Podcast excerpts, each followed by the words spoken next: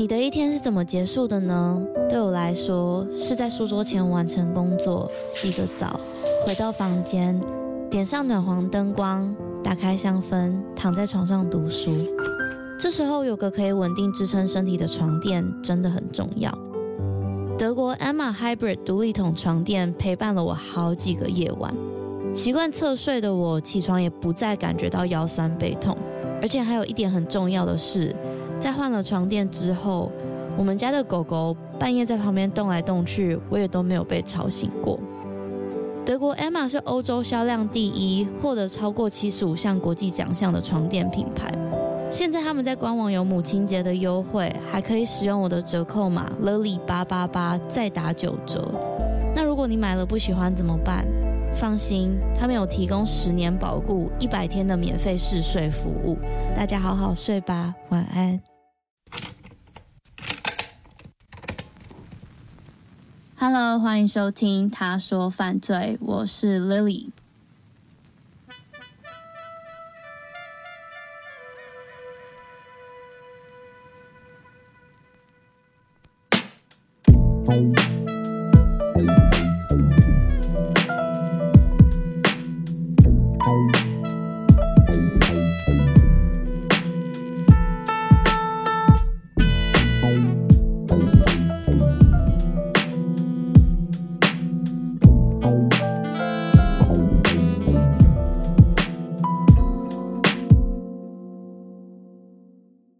在这一集开始之前，我想要聊聊身份这件事情。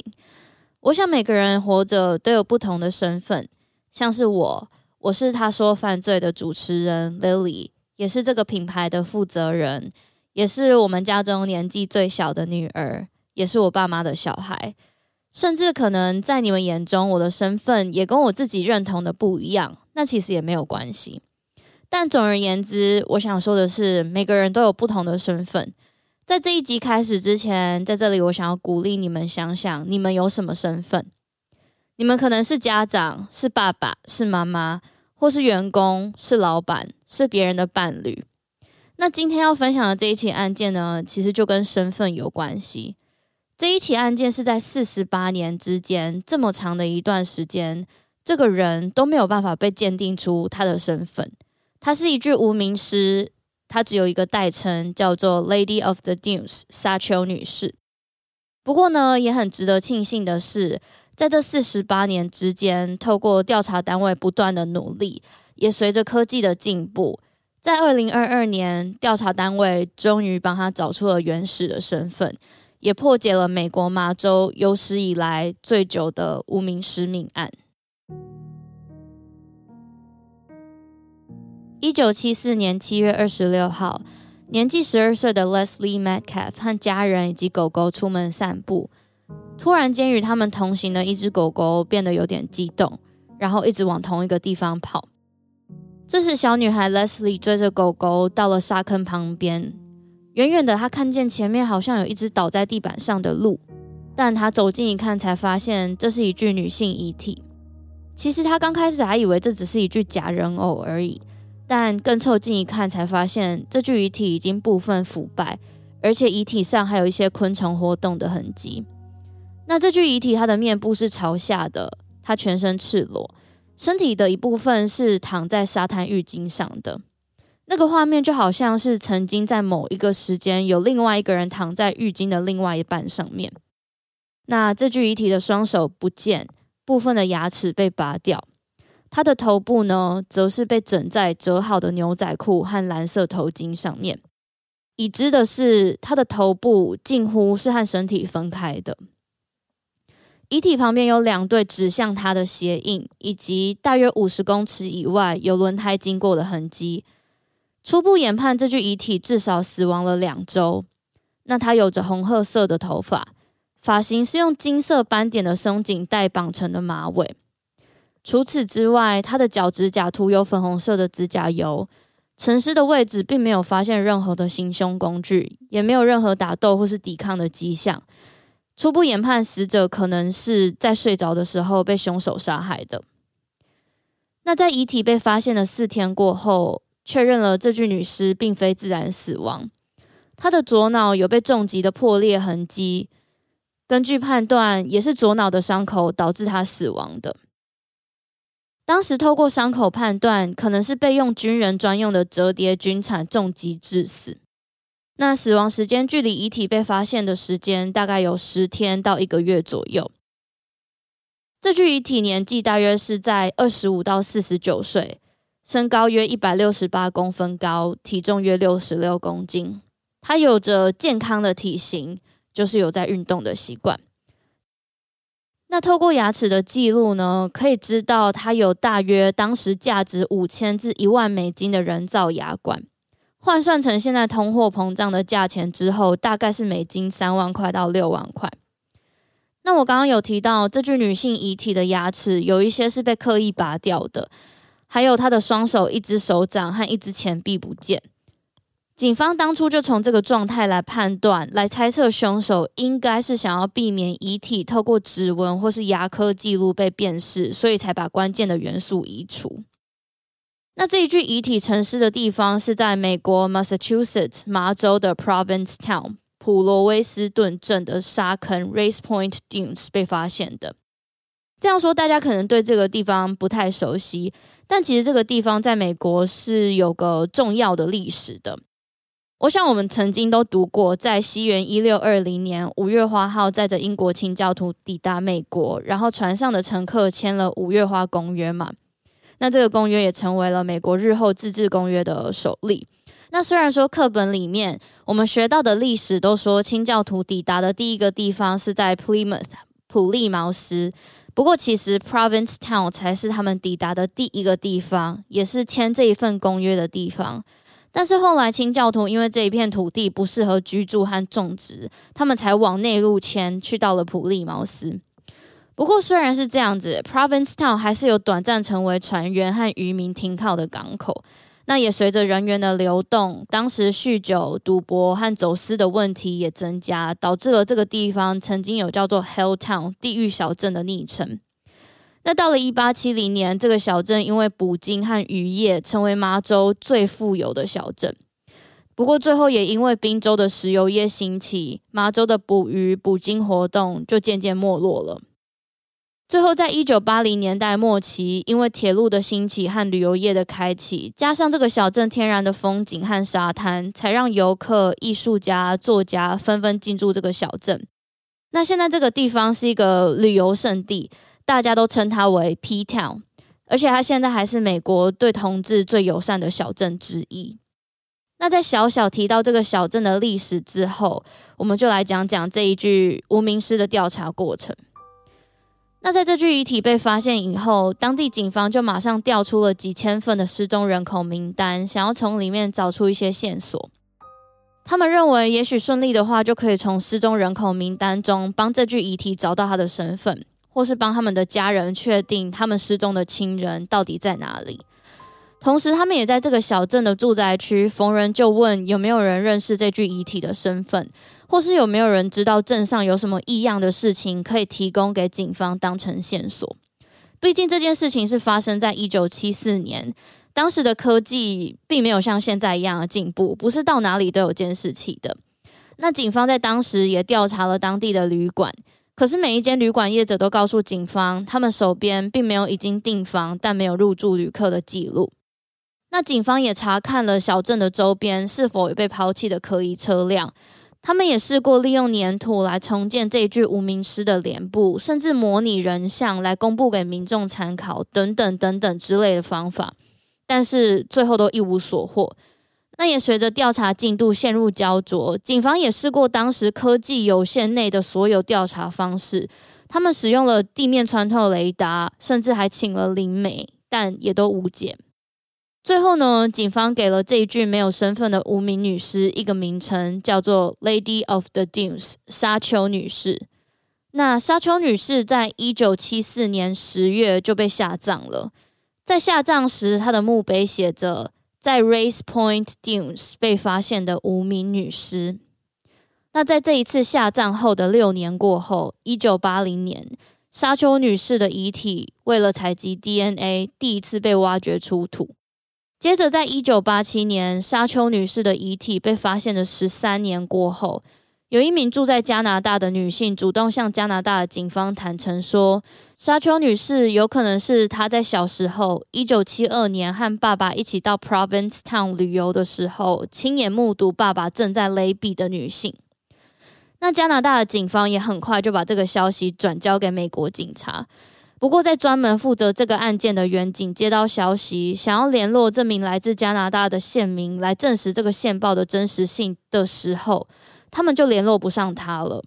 那也有一名来自马里兰州的女性打电话向警方说，她认为沙丘女士的脸部重建图看起来很像她在一九七四年搬到波士顿后失踪的姐姐。不过，这个通报最后也就不了了之了。那曾经也有人说，沙丘女士的样子看起来像是在一九七三年从麻州普利茅斯郡这个地方的监狱逃出来之后就失踪的 Rory Jean Cassinger。那 Rory 在逃狱当时是二十五岁，而且她的神韵还跟沙丘女士脸部描绘图还真的有点像。不过最后这一条线索也透过 DNA 检测之后，确认沙丘女士并不是逃狱后就失踪的 Rory。那其实，在当时还有两名符合特征的失踪女性。第一名是在一九七三年八月十九号晚上十一点，在 Montana 蒙大拿州从朋友家离开，说要去酒吧找在酒吧工作的弟弟之后，就失踪的 Frances Ewalt。那第二名是在一九七四年二月一号从麻州失踪的已婚大学生 Vicky Lamberton。不过，两位在详细比对过后都没有符合沙丘女士的身份。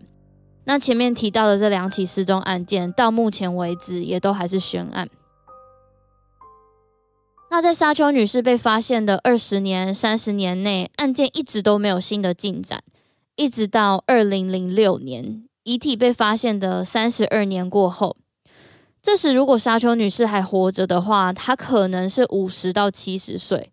那随着年纪的增长，人的容貌一定会改变嘛，所以警方当时也试出了一张符合他现在年纪的人像素描。那讲到人像素描，它也是随着科技发展一直在进步的一个技术。在二零一零年的五月，沙丘女士被发现的三十六年过后，美国失踪及被剥削儿童中心 （National Center for Missing and Exploited Children）。以及研究机构史密森尼学会 （Smithsonian Institution） 利用了新的技术，电脑断层扫描头骨来预测和重建脸部，试出了最新的沙丘女士人像素描。那我也会在 Instagram 把历年来的绘画人像列出来，提供大家参考。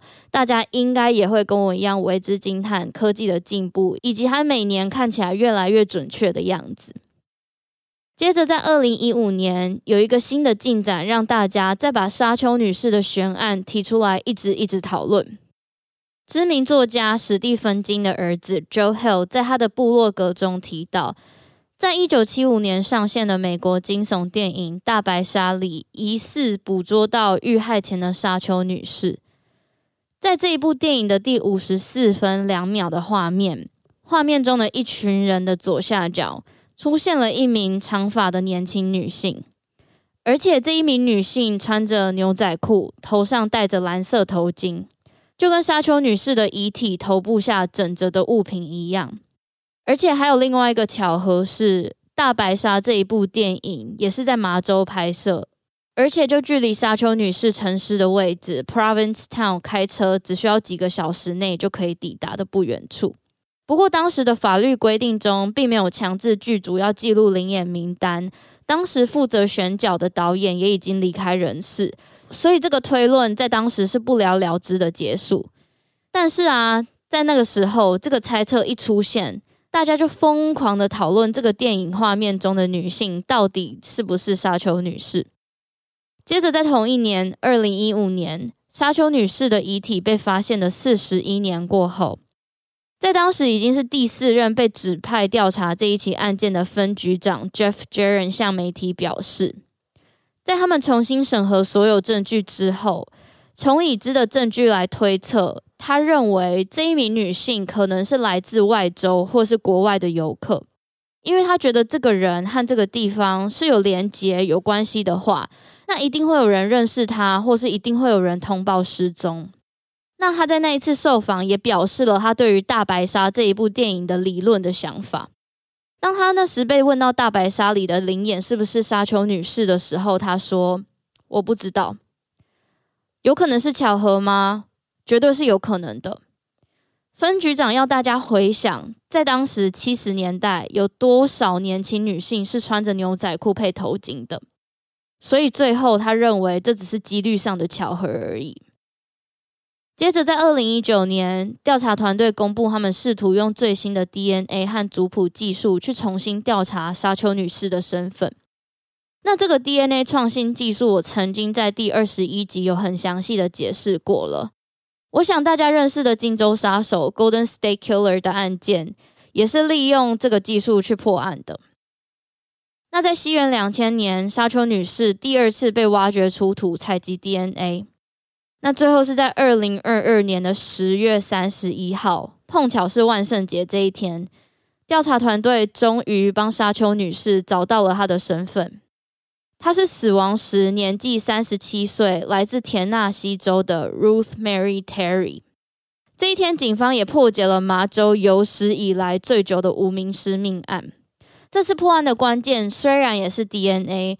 可是我想大家应该会想说，可是刚刚不是有提到前前后后沙丘女士的遗体被挖掘出土至少两次来采集 DNA 吗？那其实前两次都是因为技术的问题，让他们没有办法真正比对成功。我后来很好奇，到底是什么关键的 DNA 让他们去破案了？我读了一篇来自 CBS 波士顿的文章。那这一篇文章是在专访这一间专注在协助检验犯罪案件相关 DNA 的技术公司。那这一间公司的执行长他说：“啊，这文章我很长，我就总结一下我读到的精华。”他说，过去的调查中会遇到 DNA 比对不符，或是采集不到 DNA 的其中一个原因，是因为用来保存尸体的防腐剂甲醛，也就是大家知道的福马林。会去破坏骨骼中的 DNA，所以导致采集不到。那这一间公司的最新技术就是把被破坏的 DNA 重新再拼起来去检测。那我看了一下这一间公司它的官方网站，顺道一谈，我查到这一间公司光是在二零二二年就协助了至少五十四具无名尸比对成功。这代表什么？这代表至少这间公司让五十四个家庭知道他们心爱的人到底发生什么事情，去了哪里。我光用想的就觉得很有意义。那接下来我想和大家聊聊 Jando 和 John Doe 这件事情。其实我今天一直没有提到无名尸，其实女性无名尸就叫做 Jando，男性无名尸就叫做 John Doe。我当初很怀疑为什么是 Jane，为什么是 John。为什么又是 Doe？那接下来就让我来跟大家分享。其实这两个称呼并不是我们今天讲到的无名氏才会使用的。这两个称呼是稍微正式一点的场合，要称呼一位不具名的人物的时候就会用到的。那刚刚有讲到，Jane 是用来称呼生理女，John 是用来称呼生理男。不过我很好奇啊，大家知不知道 non-binary 非二元性别？我很好奇。以现在的时代，大家对于非二元性别的不具名的称呼会用什么？不过很可惜的是，因为这个名词是在很早期的时候被创造出来的，所以当时对于非二元性别的不具名称呼就没有一个特别的正式的名字。至于为什么是 Jane 呢？为什么又是 John 呢？为什么又是 Doe 呢？其实到现在都没有人知道到底是为什么，也没有一个具体的答案。但是我查到有一说是说，当时那个年代比较多数人会使用的名称就是 Jane 跟 John。那我看了一下，其实根据记载，在当时也有人写到 Richard Doe，所以当时可能也有很多人用 Richard 这个名字。我想一想，有点像是我们讲小美、小明还有小华这个概念，就是我不确定现在是不是呃。西元两千年过后出现的小朋友，是不是已经很少人会知道小明、小美、小华了？虽然我现在也很少听到了，但是以前的课本就是很常用这个名字嘛。那刚刚有提到 Jane 跟 John 的来源，那 D O E Doe 到底是什么？其实这个刚刚说 Jane 跟 John 是他的名字嘛，然后姓是用 Doe，原因是为什么？其实也是不知道。那 Doe 的翻译有母鹿的意思，然后我查到的资料中说，有一些人也会用 Roe R O E 鱼卵的意思。那这个姓的命名方式也没有确切的具体原因跟来源。我唯一查到的是，这个命名系统是起源于十八世纪中期的英国，那是在法律文件中使用的。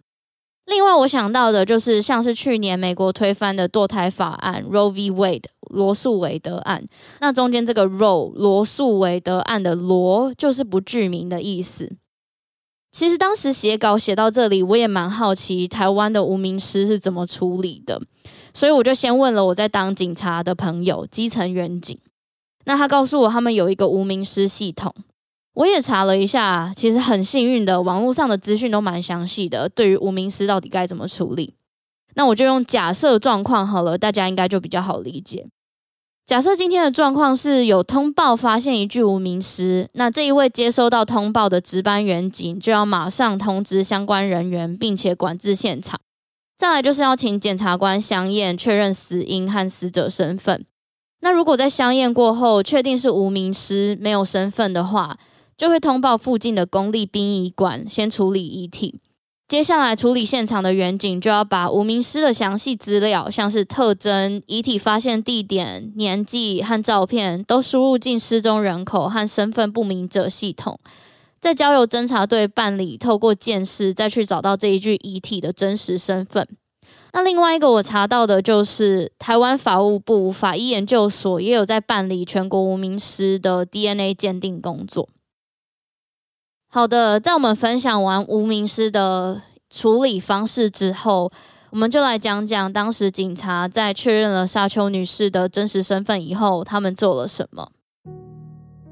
那在他们确定了遗体的身份后，他们就知道能够往回追溯更多这个人的成长背景、生活习惯，以及在美国境内的搬迁记录以及结婚等等的细节。那简单来说，等于说这个人就从他们过去接近五十年的资料档案里活出来，成为一个有真实在世界上生活过的人。那当然，在找回沙丘女士的真实身份过后，对于调查团队来说，更重要的就是找出凶手，还给她以及她的家人一个公道。不过在这之前，我想要跟大家分享 Ruth Mary Terry 她的个人成长背景。Ruth Mary Terry 是在一九三六年九月八号出生于田纳西州的挖矿小镇 Woodwell。她的父亲是一位矿工，在第一段婚姻生下了三个小孩。在第二段婚姻也生了三个小孩，外加他的第二段婚姻的妻子也有原本的三个小孩，所以他家有非常多的小孩。那 Ruth 的亲生母亲在二十七岁很年轻的时候就过世了。那 Ruth 也就是我们刚刚一直讲的沙丘女士，待会我会用 Ruth 来她的真名来来跟大家介绍她。那 Ruth 最主要是被祖父母照顾长大的。从她的生命档案记录中来看，她曾经使用过很多不同的名字，像是 Terry Mary Visna。这个 Terry 原本拼的是 T E R R Y，但是在这里被拼成 T E R I。那他也用过另外一个名字叫做 Terry M Visna，这里的 Terry 又变成 T E R R Y。那他用过第三个名字叫做 Terry Shannon。这里的 Terry 又是 T E R I，其实大家可以不用记，但是我很好奇的就是，都是 Terry，可是拼音不一样，到底是为什么？那为什么又用了那么多名字？那这边我来做个提醒，待会我会跟大家解释为什么要用这么多名字，用这么多名字的原因是什么？那 Ruth 在一九五六年的十月二十号在田纳西州结婚。她在当时嫁给先生 Billy Smith，这是她的第一段婚姻。不过她很快就离婚了。在离婚之后，她就从田纳西州搬到密西根州，在一间车厂工作。那 Ruth 在一九五八年的八月二十九号，在她二十二岁的时候，生下了一位儿子 Richard 的腹不详，而且据说当时 Ruth 在生下小孩之后，并没有经济能力抚养小孩。那当时她刚好遇到工厂里面的同事夫妇想要小孩，没有办法顺利怀孕，所以 Ruth 就把小孩交给了这个她信任的同事照顾。这边有一个小插曲，是在 Ruth 生产的那一天。那因为他长得跟这一位要把儿子过户给他们这个家庭的这个老婆很像，因为他们都有红色的头发、蓝色的眼睛，所以 Ruth 就拿着同事太太的驾照去了医院生产。那在他把孩子生下来之后，把他的儿子交给这一对夫妇之后，他就离开了密西根州。根据当时的记载，他在离开了密西根州之后，搬到了加州。那她也是在这个地方认识了她的第二位丈夫 Guy Modaven。他们在一九七四年结婚，他们也一起回到 Ruth 的家乡田纳西州见 Ruth 的家人。不过在这之后没有多久，Ruth 就失踪了。她的家人怎么样也都联络不上她。事后家人有提到，他们说 Ruth 是个无拘无束的人，她很喜欢体验新的事情。他也不想要像当时大多数的人一样，只在自己的家乡生活、成立家庭和伴侣度过终身。他的家人说，他想要的多过于在乡村生活，而且他的大嫂，也就是哥哥的老婆，也有回忆到当时他们一起相处的状况。他说，Ruth 和他的家庭关系非常的紧密，而且他很爱他的家人，他的家人也一样的爱他。甚至在 Ruth 失踪过后，他的家人也曾经请过私家侦探去调查他的失踪案件。至于 Ruth 寄托请同事抚养的儿子 Richard Hanchett 是怎么知道妈妈已经离世，是怎么和他的原生家庭联系上的呢？这个我们必须要拉回 Ruth 失踪被谋杀的前两年，一九七二年。其实，在当时，Ruth 是有尝试主动联系 Richard，希望可以和他见个面。但是当时 Richard 才十四岁，还是一名青少年，加上他曾经也不谅解过母亲的决定，所以没有准备好和生母重新建立关系，就拒绝了。那当他准备好的时候，他已经再也联络不上自己的母亲。不过他当时其实一直以为自己的母亲还活着。一直到二零一零年，Ruth 的侄女 Marilyn Hill 为了寻找 Richard，所以把自己的 DNA 上传到了一个 DNA 资料库检验网站，叫做 Ancestry.com。那在上传七年过后，Richard 才知道自己在网站上有和亲戚配对成功。时隔一年，二零一八年，Richard 才拜访亲生母亲的家乡田纳西州，以及和家人团聚。Richard 说，他当时接到 FBI 的电话的时候，还以为自己闯祸了，以为自己在法律上做了什么见不得人的事情。他回忆起那一通电话，他说，警察一刚开始并没有和他透露任何消息，一直到这一通电话进行了一阵子，透过了 Richard 说话的内容，警方才说，我们找到了一具尸体，我们需要你的协助。是一直到这个时候，Richard 才知道自己的亲生妈妈 Ruth 已经过世了。最后，我们来聊聊杀害 Ruth 的嫌疑犯们。其实，无论是还不知道身份的沙丘女士，在她的遗体在沙坑中被发现过后，或是已知身份后的 Ruth Mary Terry，在从还只是无名尸到找到身份这一段时间，这接近五十年。并不是没有嫌疑犯的。那第一位被怀疑的嫌疑犯是一名美国帮派老大 Y.T. Boger，他是一个极坏、无恶不赦的坏蛋。他的前科包括赌博、杀人、贩毒、抢劫以及走私军火。那他在一九九四年还曾经被列为 FBI 十大要犯名单中。他在当时的悬赏金还真的仅次于宾拉登而已。而且啊，这个人大家可能对于人名不熟悉，但是他很常被拿来作为帮派电影的角色原型，像是以香港电影《无间道》的故事翻拍的美国电影《神鬼无间》里面的那一位爱尔兰帮老大 Frank Costello，或是有一些人会说 Chestello，我有点忘记是哪一个了，我太久以前看了。这个人就是以 Whitey Bulger 这个人为人物设定来改编的。那最后呢？Whitey Bulger 他在二零一八年在监狱里面惨遭杀害。那他是怎么被怀疑杀害沙丘女士 Ruth 的凶手呢？第一个是曾经有人通报说看见他跟一位特征很像 Ruth 的人在一起。那另外一个是因为他之前的犯案手法有一个习惯是会拔受害者的牙齿，所以是一个相似的犯案手法。大家就把这个 Ruth 的死因，或是沙丘女士的死因推到 Y.T. Bolger 的身上，但是他虽然被怀疑，但没有真正的被放入正式的嫌疑人名单中。那第二位呢，是美国在一九八六年至一九九二年间活跃的连环杀手 Hayden Clark。那他确定被证实杀害的受害者有两位。不过未被调查和他自己坦承没有经过证实的，总共有二三十位。那这名连环杀手 Hayden Clark 在西元两千年写了一封信，信中他坦承他杀害了沙丘女士，而且他也写到他知道沙丘女士的真正身份，但因为警方待他不周，所以他不愿意透露。这封信的意思有一点像是我手边有线索，我知道到底发生什么事情。你们要我讲的话，就把我放出去，或是成全我的愿望，这种概念。那这一位连环杀手 Helen Clark，他在信里面还有说，他把所有杀害人的证据都埋在他祖父的花园中。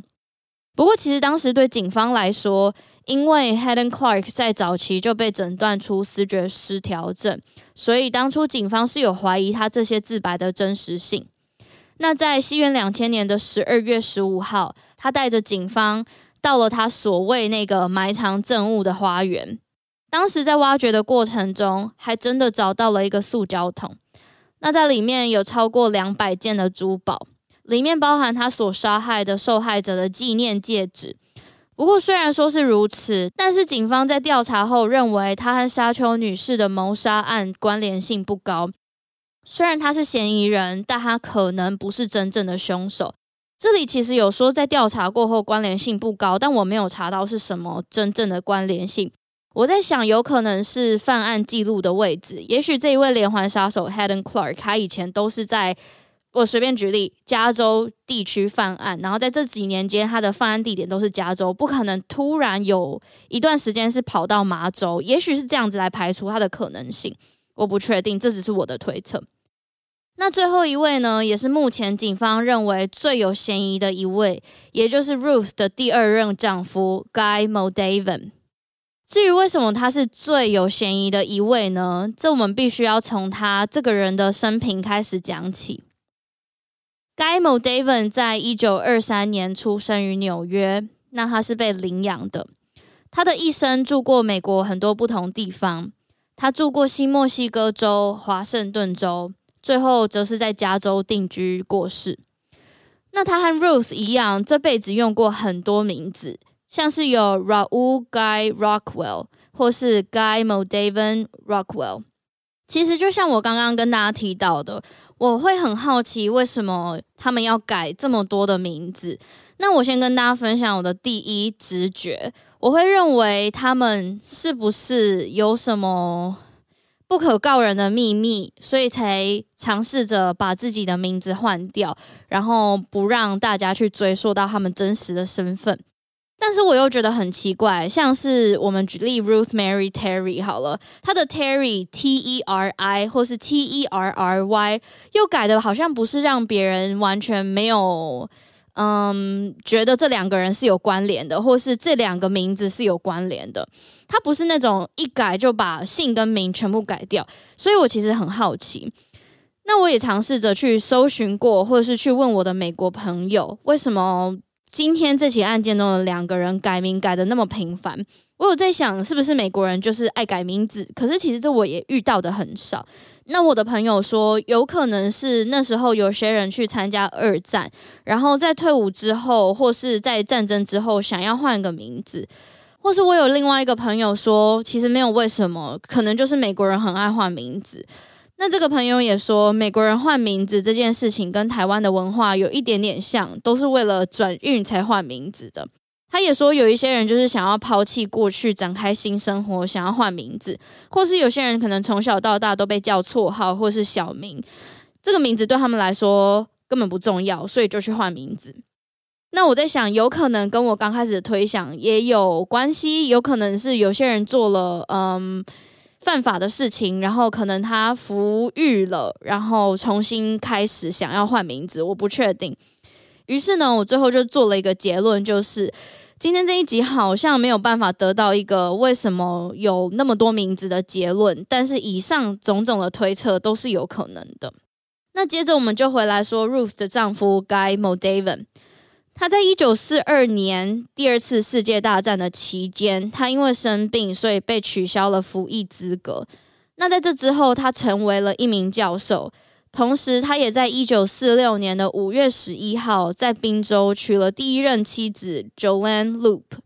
两个人在结婚十年之后，在一九五六年离婚。那在 Guy Moldaver 和第一任妻子离婚的大约两年过后，一九五八年九月三十号，他在爱达荷州和第二任妻子 Manzanita Merns 结婚。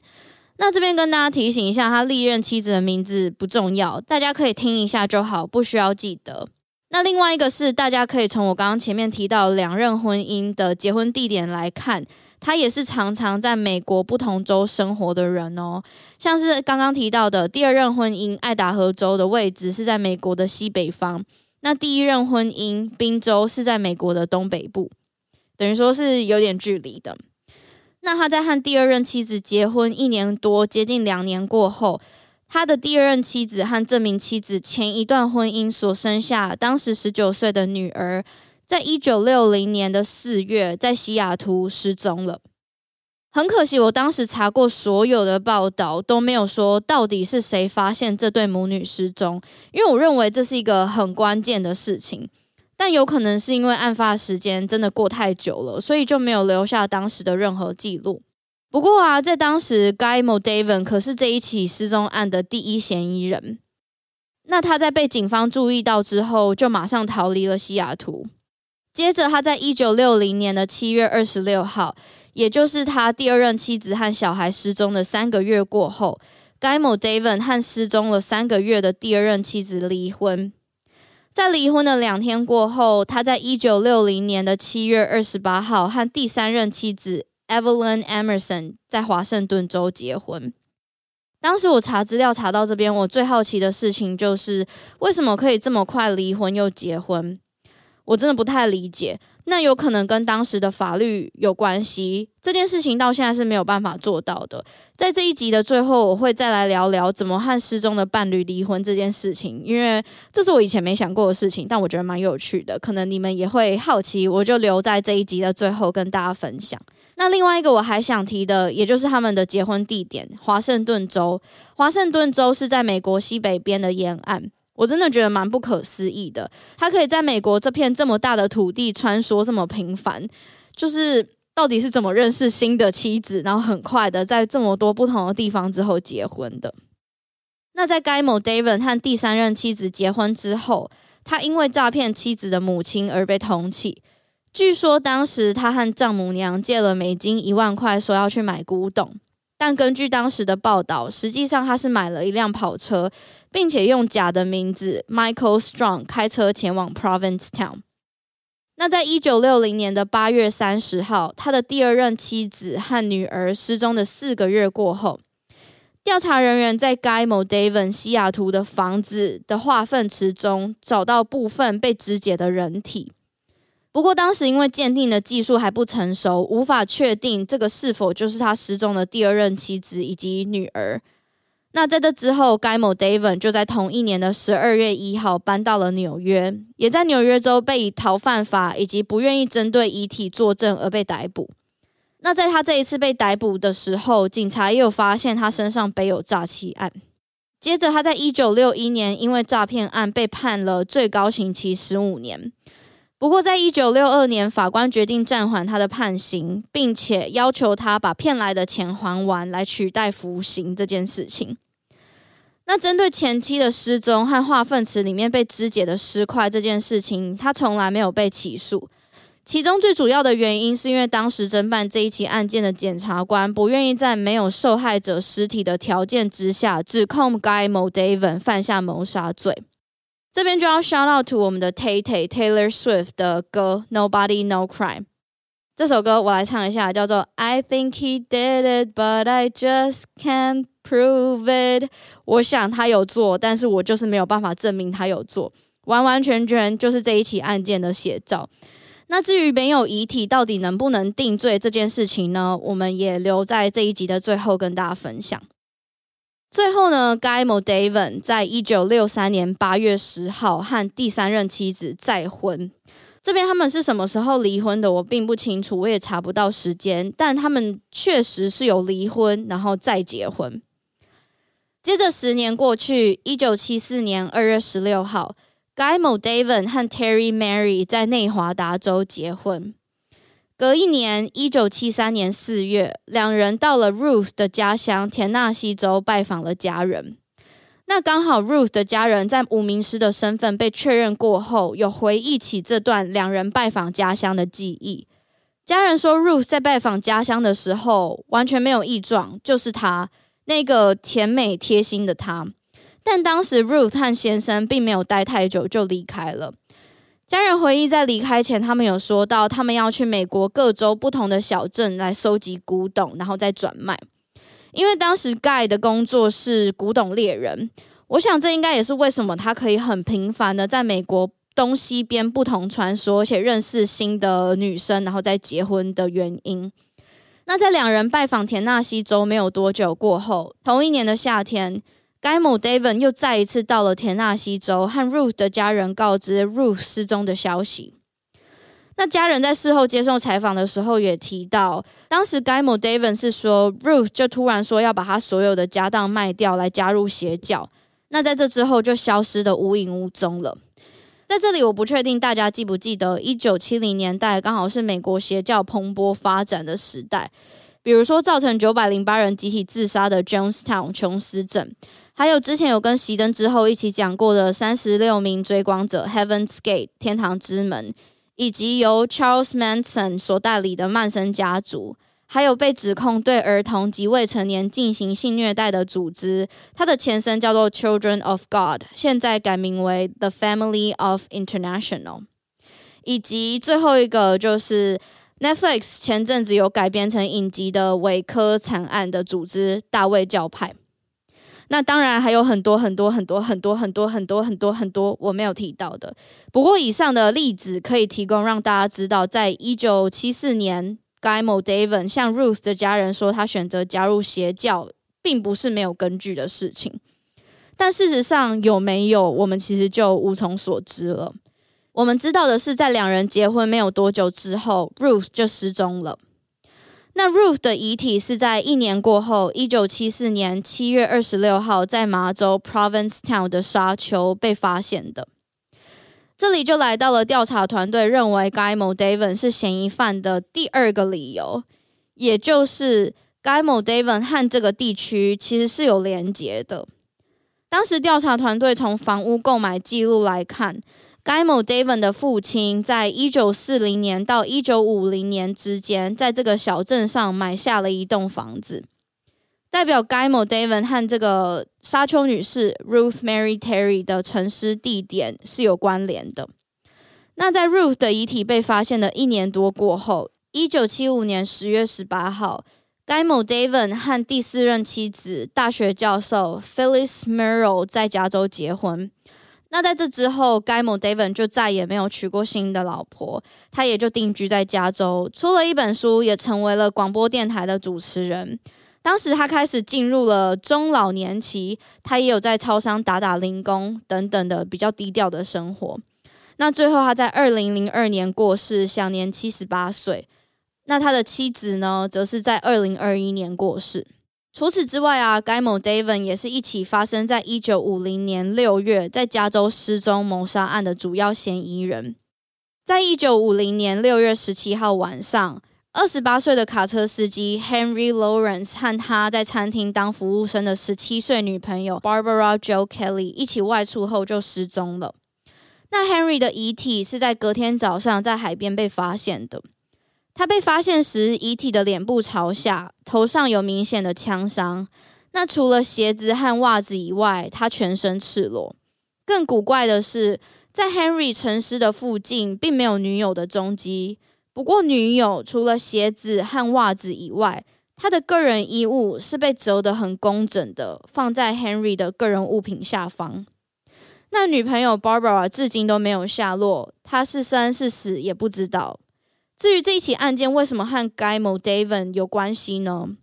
因为和 Guymo Daven 当时同居的第一任妻子，他的父母亲开的餐厅和这名失踪女性 Barbara 所居住的地区是同一个地方，而 Guymo Daven 也曾经在妻子的父母亲开的餐厅里短暂工作过。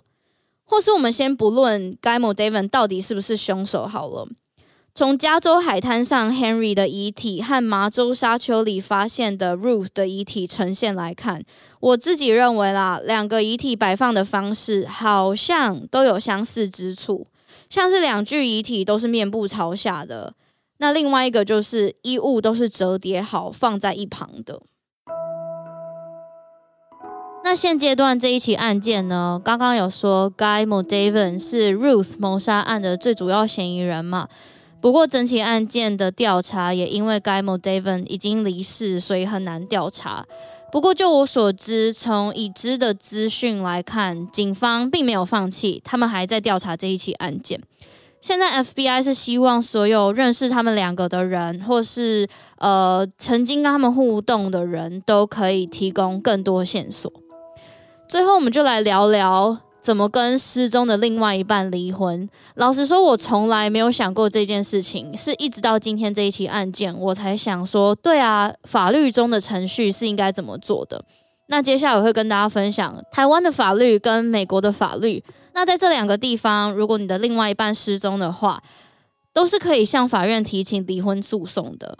美国的规定是你必须要让法官和法庭知道你已经尽了所有的可能去找你失踪的另外一半，其中包含向伴侣的邻居、亲友、同事调查对方失踪前的位置，或是向公家单位申请对方的资料，尝试用居家拜访或是信件、电话向对方联络等等的，必须要让法院知道你有做以上的尝试去联络对方。这个行动才可以去提交离婚申请书。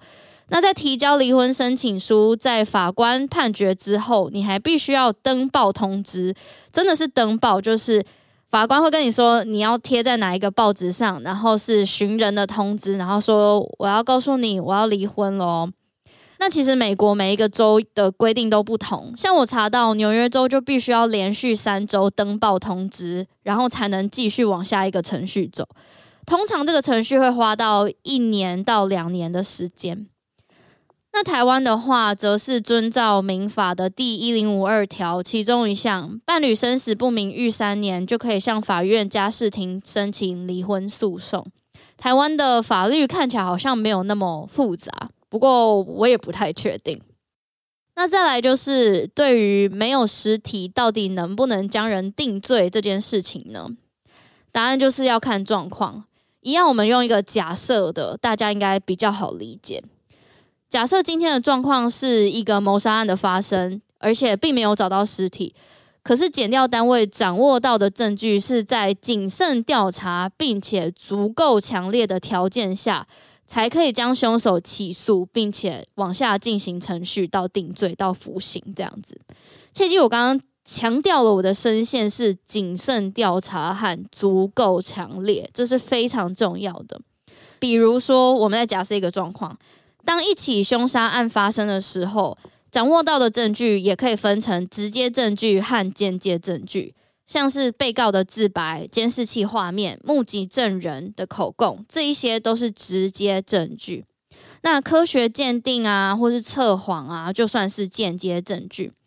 可是，虽然说直接、间接，他们好像在用词上面有一个轻重的缓急，但是直接证据并没有比间接证据来的还有可信度。毕竟人都会犯错，人的记忆都会模糊，目击证人也有可能出错，像是我们那时候讲的台中后丰大桥案。那相反的，间接证据也不是说就可以完全代替直接证据。假设今天在没有找到遗体的状况下，可能监视器画面已经拍下凶手的犯案过程，或是凶手最后有自己坦诚犯案，是在没有被刑求的条件之下坦诚犯案的，又或是今天犯案现场的 DNA 已经清清楚楚的佐证凶手到底是谁，而且他真的有犯下这个案件。但是其实我刚刚讲那么多直接证据、间接证据这件事情，但是其实我们回来讲到 Ruth 的谋杀案，因为 Guy Moldaver 的犯案时间是一九六零年，当时鉴识科学没有像现在这么进步。我想我自己推测，当时的检察官应该是有想要遵守无罪推定原则的概念，在一个人没有办法被证实及判决有罪的时候，他在法院上就应该要先被假定无罪。我知道这是一件非常难的事情。然后，在过去的历史中，也有很多人因为这种状况而被冤枉入狱的。但是今天这件事情，我们先不论该某 David 到底是不是凶手，跟检察官到底是不是该在没有科学证据辅佐之下去推定他到底是不是杀了他第二任的妻子跟妻子的小孩。可是今天这件事情的结论就是，科技是一天一天在进步的。所以在这四十八年过后，沙丘女士被找到了她的身份 Ruth Mary Terry。那我相信那些未解的悬案，应该都是有机会替死者或是家属讨回公道的。毕竟科技是会越来越进步的，像是我们今天讲到那个 DNA，因为福马林所以被破坏，可是没有想到科技有一天还可以把破坏的 DNA 重组，找到沙丘女士的真正身份。那我也相信科技进步这件事情，也让过去犯了案但没有被逮捕的凶手感到忐忑不安吧。以上就是今天分享的四十八年才重新找回身份的沙丘女士无名尸案。那她真实的身份叫做 Ruth Mary Terry。希望有一天我们可以期待找到这个谋杀案的真正凶手。那希望你们会喜欢今天的节目，谢谢。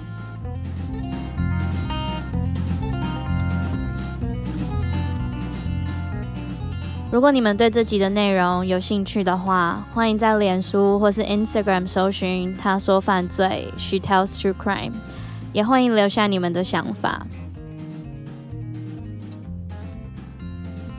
本集制作、主持、案件资料搜集是由我 Lily，混音剪辑侯晓明。片头制作：Eve，A.K.A. 酷酷小乖乖。美术设计：蔡雨桐。你们现在听到的片尾曲《Boxcar Rack》是由 Jason Shaw 所制作。感谢他们的协助，才会有今天的节目。也感谢每一位愿意收听、赞助的听众们。有你们的支持，他说犯罪才可以继续创作，继续产出新的作品。那如果你喜欢这个节目的话，欢迎到各大收听平台帮我评分、留言，或是把这个节目分享给你的朋友们，让他们知道。那最后，我们就下周一再见喽！I will see you next Monday。拜拜。